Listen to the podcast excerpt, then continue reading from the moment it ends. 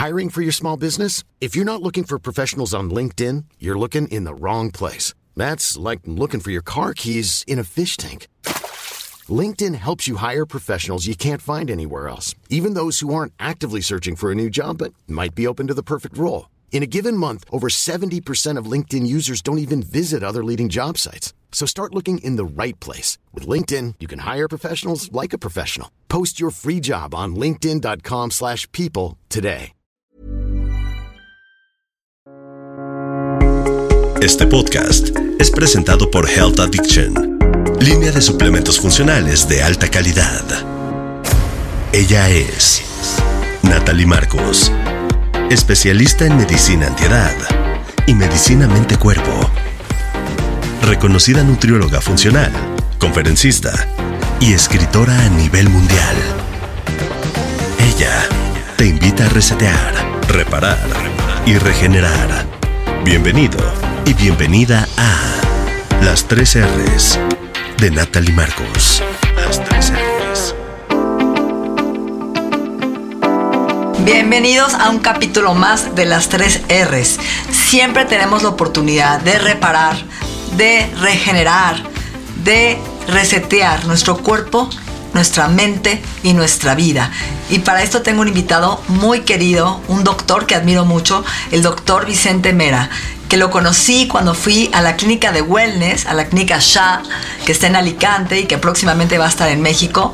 Y hoy tendremos una plática muy especial con él. Él es médico especializado por la Universidad de Sevilla, es además es médico especialista en envejecimiento saludable, ganó el premio como el mejor médico anti-envejecimiento en Europa y tiene además especialidad en toda la medicina genómica y bueno, especialista en toda la parte de medicina interna y prevención. Bienvenido, querido doctor. Muchas gracias por la invitación, estoy encantado de estar con vosotros. Doc, yo estuve con ustedes en este lugar maravilloso, mágico, donde la gente llega, se separa de su casa, de la comida ¿no? diaria, del alcohol, del cigarro, y se dedica a sanarse, a darse un tiempo, un espacio para entrar a un, ¿no? a un lugar donde hacen estudios de inmunología, genética, ¿no? toda la parte de detoxificación, crioterapia, sauna infrarrojo y muchos otros servicios maravillosos. Pero el enfoque de usted es prevención del envejecimiento. ¿Qué es el envejecimiento? Bueno, esto es una cosa interesante. Hay que distinguir entre lo que es el, proceso natural de la evolución del cuerpo humano, que va pues eh, siguiendo las fases que hemos estudiado desde el colegio, de naces, creces, te reproduces y mueres. Desde este, eh, la última fase de este ciclo es eh, envejecer. Eh, y el envejecimiento ocurre pues a partir de los 25 años hasta la muerte, estamos envejeciendo. Pero el envejecimiento no es una enfermedad en sí misma, esto es una cosa muy importante de entender. Hay dos tipos de problemas y hace que confunda, como el envejecimiento es el factor de riesgo más importante para enfermar y para morir, por supuesto, las probabilidades de que una persona muera son directamente proporcionales a su edad. Entonces, eh, esto es difícil de discernir de si el envejecimiento es en sí mismo una enfermedad. La enfermedad solo aparece y llamamos el envejecimiento que no es saludable cuando se acompaña de síntomas. Una persona que envejece, es decir, que va desarrollando su vida sin dolor, sin deterioro cognitivo, sin problemas en los órganos de los sentidos, etcétera, es una persona sana y eso es lo que buscamos, saludable. El problema es cuando ese mismo proceso en otra persona de su misma edad le ocasiona dolor, deterioro cognitivo, no ves, no puedes ir al baño, no tienes una vida sexual normal, etcétera. Eso es la diferencia entre el envejecimiento normal. ¿Y qué es el envejecimiento en definitiva? Pues es el desarrollo de todas las funciones eh, del cuerpo humano que van progresivamente mm, manteniéndose en una fase y sigue una curva bien establecida. Eh, a los 25 años estás en plenitud, tienes una meseta de esa plenitud hasta los 40, 45 años. Ahí, fundamentalmente, las mujeres empiezan un declive por un problema hormonal. En los hombres tarda un poco más, unos 5 o 10 años más tarde. Y después va siguiendo unos hitos muy curiosos que van normalmente de década en década. Es decir, que cuando consigues llegar a una década bien, llegas a la siguiente perfectamente. Yo lo comparo con la subida a cualquier montaña, al Everest, por ejemplo. Hay unos primeros, si llegas a los primeros 2.000 metros, tienes un periodo que va otros 1.000 metros más, que es muy fácil de hacer. Y una vez que consigues los 3.000, tienes un periodo difícil que tienes que ir escalando la montaña, muy difícil, pero cuando llegas a los 3.000 tienes otra vez un periodo muy largo. Y así sucesivamente. Es decir, la persona, por ejemplo, que llega a los 40 llega bien, llega a los 60 muy bien. Y el que llega a los 60 muy bien, llega a los 80 perfectamente. Y el que llega a los 80 perfectamente, llega hasta los 100 años como la reina de Inglaterra. Es decir, sin embargo, en cada uno de estos sitios puedes ir bajando. Y esto es lo que intentamos evitar. Ahora, cuando usted habla de envejecimiento, no es lo mismo la edad biológica que la edad cronológica. Efectivamente, no, no, son dos cosas distintas. Nosotros tenemos un reloj estos son pues distintos relojes. Hay un reloj que es el que nos marca eh, normalmente la cronología que va pues aproximadamente la esperanza de vida de una persona, por ejemplo en España pues son 85 eh, años para una mujer y un niño que nazca o una niña que nazca ahora en este momento tendrá unas probabilidades de vivir 85 años. Esa es la edad cronológica. Los varones vivimos menos. Siempre las viudas tienen eh, un poquito más de supervivencia. Hay más viudas que viudos. Y además, yo siempre se lo digo a los pacientes, y se lo digo sobre todo a mi mujer, digo, yo voy a intentar eh, por lo menos vas a pasarlo mal porque voy a intentar vivir por lo menos como tú. Entonces, no vas a, ver, no vas a ser viuda, quiero decir, eso es lo importante, eso es un poco el, el, hito que hay que ir buscando. El envejecimiento entonces lo podemos desarrollar en distintas fases y tenemos que ir previniendo cada una de estas. La edad biológica es diferente. Nosotros tenemos varios marcadores para la biológica, básicamente el aspecto físico es uno de los, de los marcadores biológicos. El problema del aspecto físico, eh, te estoy hablando simplemente del aspecto de la cara o del aspecto del cuerpo, es un aspecto que se puede modificar. Puedes ir desde el maquillaje hasta la cirugía, hay un gran margen de mejora. Entonces no nos sirve como marcador porque podemos modificarlo.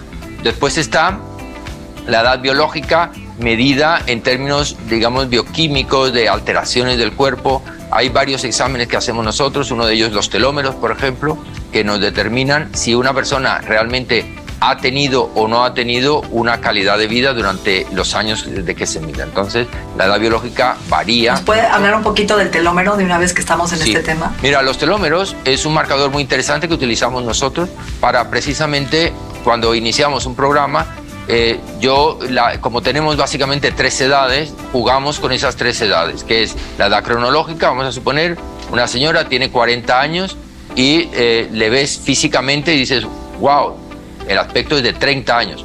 En otros casos puedes decir, no, son 50 años lo que tiene. Y, eh, pero esto puede ser debido a los factores que hemos comentado.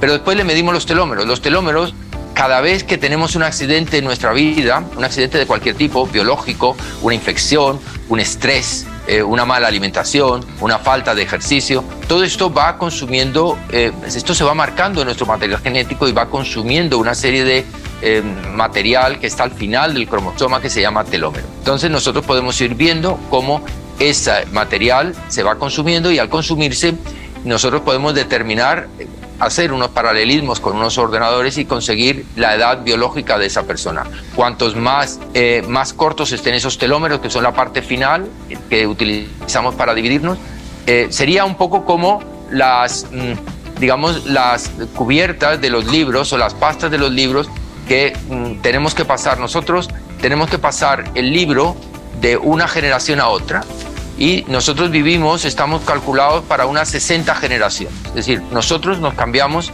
60 veces nuestro cuerpo. Desde que nacemos hasta que morimos hemos cambiado 60 veces el material. Cada generación ha dejado a la siguiente la misma información en un libro.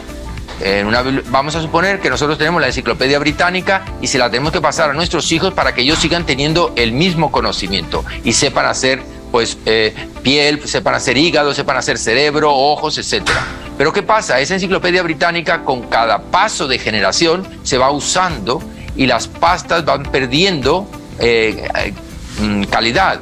Y al perder calidad, la pasta que recubre cada uno de esos tomos, son 23 pares de tomos, que son los cromosomas, al ir pasándola de generación en generación, vamos alterando la lectura de algunos de esos capítulos. ¿Por qué? porque se mancha el libro o, se arruga y no se puede leer. Y ahí es cuando aparecen los problemas.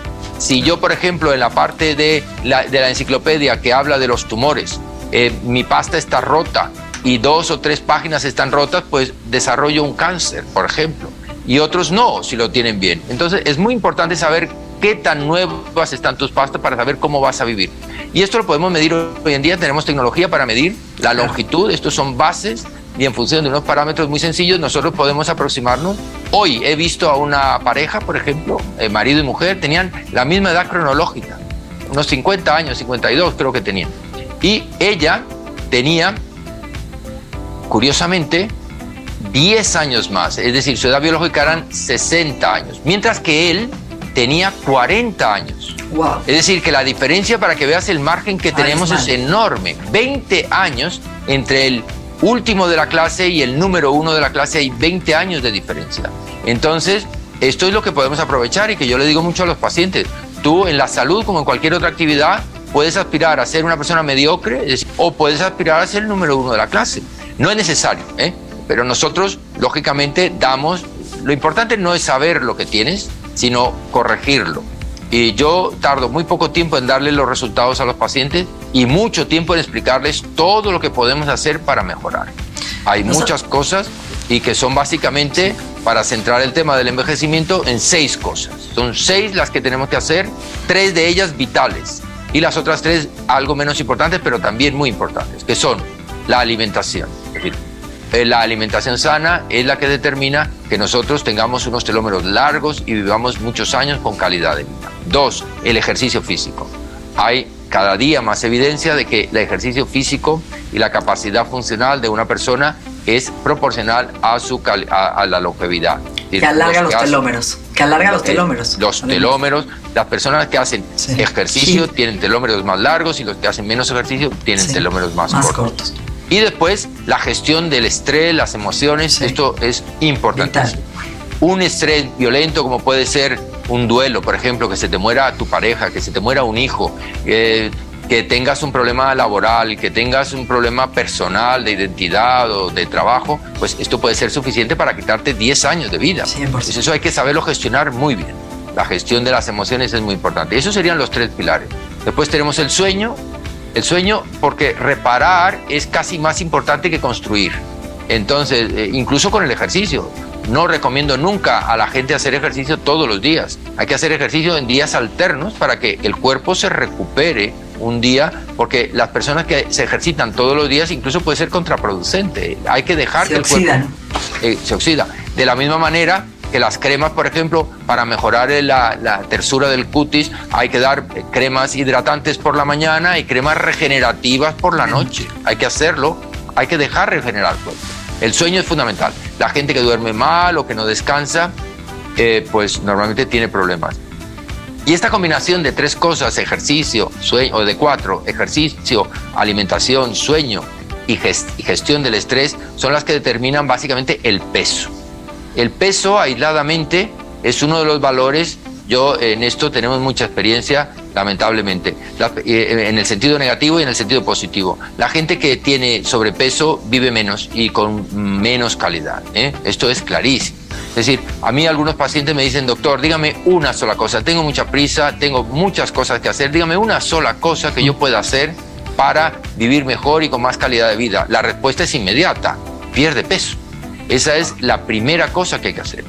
Pierde peso si estás, lógicamente, en sobrepeso. Si estás bien, si tu peso es bueno, pues hay otras cosas tan importantes como es come mejor, mejora la calidad. Cuando ya has controlado la cantidad de lo que comes, hay que ir a la calidad Después nos quedan otras cosas que son muy importantes, que son las otras dos, que son el control de la detoxificación, las toxinas.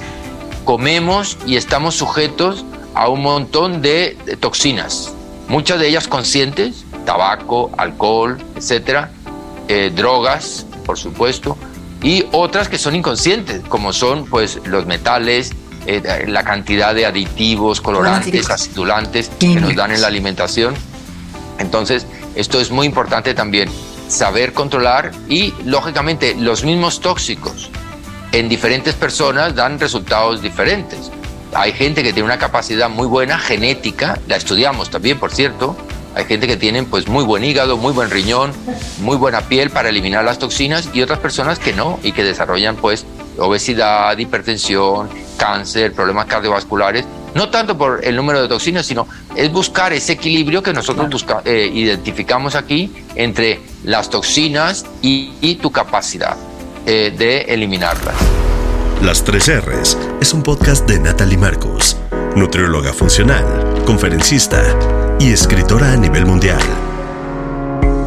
Este podcast es presentado por Health Addiction, línea de suplementos funcionales de alta calidad. El otro problema muy importante es la digestión. Comer es importante, pero más importante es absorber bien la comida. Y en ese proceso en el que decidimos qué comer, dónde comprar lo que tenemos que comer, porque esto es importantísimo, porque eh, normalmente la diferencia entre comprar en un supermercado, digamos, de, de una gran superficie es totalmente diferente a comprar en un mercado, en una granja, donde todo es natural, donde no hay química, es totalmente diferente. Entonces hay que saber qué comprar, dónde comprarlo, muy importante cómo cocinarlo. Esto es una cosa que la gente ignora y aquí le damos a la gente clases de, cocina. Esto es importantísimo. Eh, la mayoría de nuestros pacientes no necesitan y tienen a alguien que les ayude en la cocina, pero lo hacemos como una manera primero de gestionar el estrés. La cocina para muchas personas es realmente agradable. Y lo segundo es por aprender qué es lo que lleva la comida. Esto es como aprender eh, cuando vas, aquí en España tenemos muchos centros eh, de vino, donde lo que llaman en enoturismo, donde tú vas a un sitio donde preparan vino, donde de grandes viñedos y te enseñan cómo se prepara, cómo se hace el vino, etcétera. Y no es porque tú vayas a hacer una vayas a tener una, un viñedo, sino simplemente por entender mejor la cultura del vino como alimento, como antioxidante y no lógicamente como tóxico. ¿no? Eh, y por último, la, mm, el tipo de eh, cómo deglutimos, porque eh, es increíble, esto está gestionado básicamente por el estrés, mucha gente no come eh, como una persona normal, sino somos verdaderos pelícanos metiéndonos la comida en el cuerpo sin ningún tipo de digestión.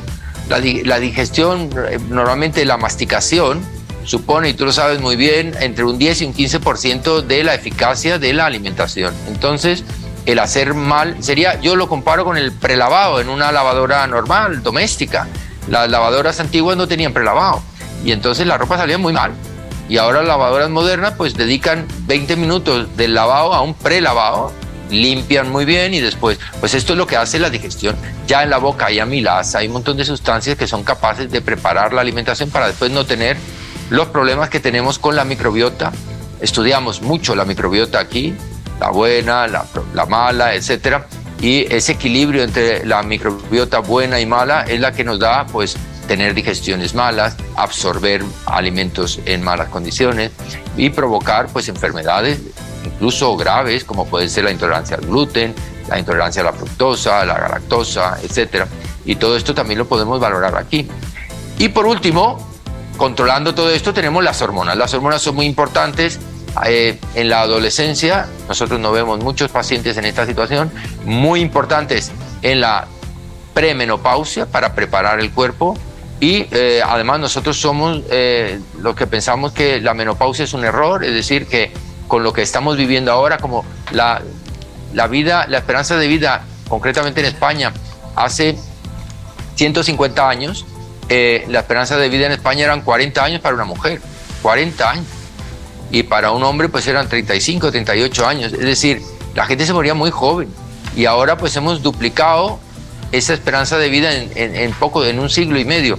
Entonces, eh, el problema de la menopausia es un problema de ahora, del siglo XX, porque hay mucha gente que cuando yo le planteo eh, sustituciones hormonales, etcétera, dice, no, yo quiero algo natural, a mí déjeme la menopausia porque ¿para qué vamos a actuar?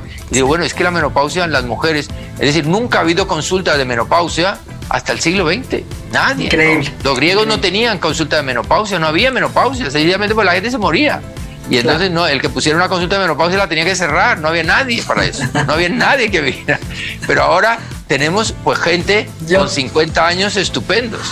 Entonces, Es muy importante eso. Y yo, yo, tengo 51, doctor, y le platico, me hice el estudio de edad biológica, que yo también lo hago en México, y es interesante porque salí de 46 años, y no solo es el telómero, no es las células madre, la inmunosenescencia que medimos, el ritmo de envejecimiento con un estudio nuevo, son más de 15 hojas, que la metilación. Entonces, hoy es importante lo que está diciendo para la gente que nos esté escuchando y siempre lo recalco.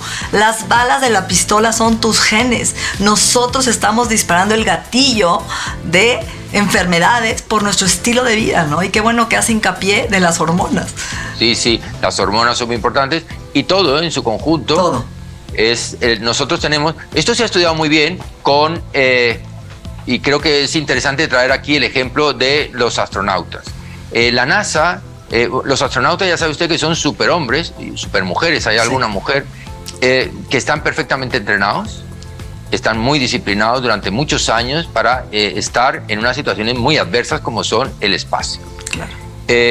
uno de los experimentos más interesantes ha sido con un tal Scott, que fue el hombre que estuvo más tiempo en, en, la Estación Espacial Internacional, estuvo prácticamente un año, y este hombre tenía para el experimento en la NASA una cuestión fundamental que no se buscó porque éticamente no es eh, admitido esto, pero bueno, fue una casualidad, digamos una casualidad, que fue que tenía un hermano gemelo.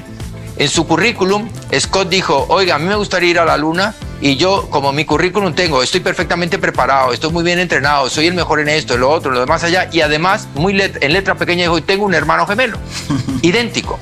Y dijeron, no me digas, ¿un hermano gemelo? Pues sí, y fue el primero que eligieron. ¿Por qué? Esa fue la casualidad. Pues porque era increíble expresar qué pasaba y comparar entre una persona que iba a estar un año en la Estación Internacional y su hermano gemelo idéntico con los mismos genes que, estaba, que se iba a quedar en la Tierra. ¿Qué ocurre con esto? Fue un experimento muy interesante. invito a la gente a leerlo en Internet. Pues este señor se va al espacio y allí el espacio son las peores condiciones posibles para el ser humano, las peores. Por eso hay que decirle a Elon Musk, a todos estos que quieren ir al espacio, no señor, quédate en la Tierra, el espacio es muy malo. Hay que quedarse aquí y buscar un mejor sitio aquí, no fuera. ¿Por qué? Porque en la, en la estación espacial no hay gravedad. Al no haber gravedad, imagínense el músculo cómo puede estar. Hay una atrofia después de un año sin tener ni eh, claro, cuando estamos incluso sin hacer ejercicio, eh, cuando estoy, yo estoy ahora mismo sentado sin ningún ejercicio, pero yo mis, mis manos están sujetando, están en contra de la gravedad y yo estoy haciendo un esfuerzo con parte de la musculatura de los antebrazos. Pero cuando estás en gravedad, sin gravedad, los, no hay ningún tipo de ejercicio. Los músculos se atrofian totalmente y después de un año el pobre hombre se quedó totalmente atrofiado. Los huesos una osteoporosis impresionante. ¿Por qué? Porque al no tener la tracción muscular, los huesos pierden completamente la densidad mineralosa. Vamos a hablar de la alimentación. Imagínate la alimentación en una estación espacial. Son pastillitas, allí nada de comida sana, nada. Todos son pastillas y pastillas. Y sin poder cocinar bien, sin poder, porque claro, allí no se pueden llevar ollas, ni se pueden llevar teteras, ni cosas de estas. Es decir, todo se prepara de forma artificial. La alimentación es la peor que se pueda conseguir. Gestión de las emociones. Imagínate es estar a 100.000 kilómetros de distancia de tu casa, viéndola además desde una ventanilla pequeñita y viendo que está ahí tu mujer, tu hija, tu perro, tu país, está todo el mundo allí y tú no puedes hacer nada y en cualquier momento el aparato se desconecta y sales tú y acabas en Plutón. Entonces, eh, la sensación emocional. Y estás solo, los seres humanos somos seres sociales. ¿Qué pasa si una persona está un año sin tocar? No ya hablar, porque hablar es... Mira, ahora mismo estoy yo hablando contigo pero a mí me falta, me hubiera gustado darte un abrazo, darte dos besos. Los seres humanos somos sociales, queremos tocarnos. Entonces, la ausencia de ese contacto físico determina unas, eh, unos problemas serios de relación, emocionales, etc. Imagínate una persona un año sin tocar a otro ser humano. Tremendo. Y podría seguir así. Radiación cósmica, por ejemplo. No tenemos atmósfera en, el, en, la, en, la, Estación Internacional. Luego, todos los rayos cósmicos que te puedas imaginar, alterando el DNA, alterándole todas las capacidades. Bueno, no te puedes. No sigo porque hay mucho. El hombre vino después de un año y se encontraron todos estos problemas. Todos estos problemas. Algunos mejoraron.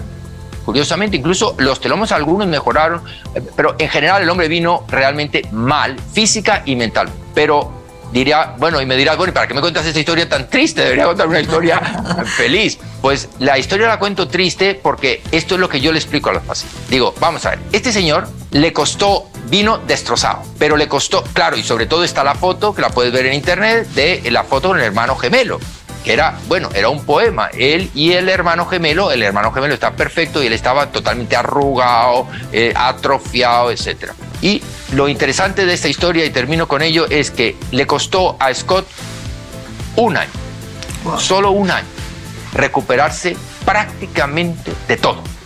Un año. Pero ¿sabes por qué se recuperó? Incluso algunas de las cosas genéticas.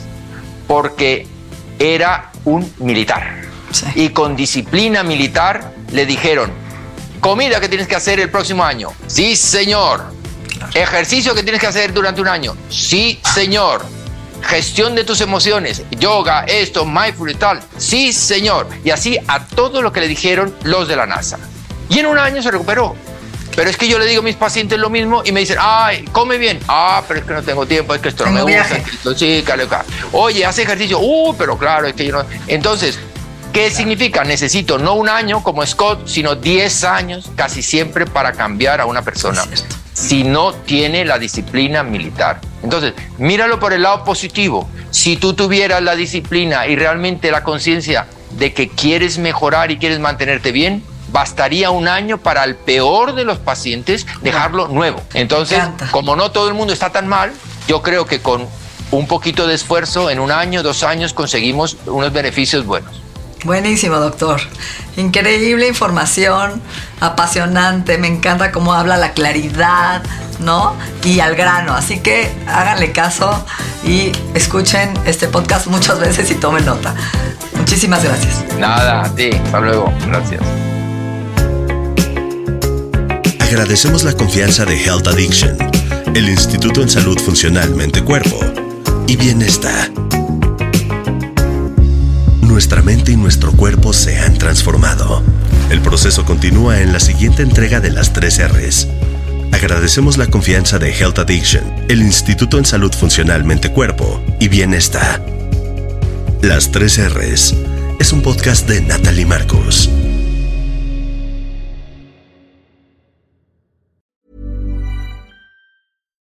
If you're looking for plump lips that last, you need to know about Juvederm lip fillers. With Juvederm Volbella XC and Juvederm Ultra XC, your lip look, whether it's subtle or bold, can last up to one full year with optimal treatment and no additional maintenance. Find a licensed specialist and see if it's right for you at juvederm.com today. That's J U V E D E R M.com. Add fullness to lips in adults over 21 with Juvederm Volbella XC or Juvederm Ultra XC. Do not use if you have severe allergies or a history of severe allergic reactions, or if you're allergic to lidocaine or the proteins used in Juvederm. Tell your doctor if you have a history of scarring or taking medicines that decrease the body's immune response or that can prolong bleeding. Common side effects include injection site redness, swelling, pain, tenderness, firmness, lumps, bumps, bruising, discoloration, or itching. As with all fillers, there's a rare risk of unintentional injection into a blood vessel, which can cause vision abnormalities, blindness, stroke, temporary scabs, or scarring.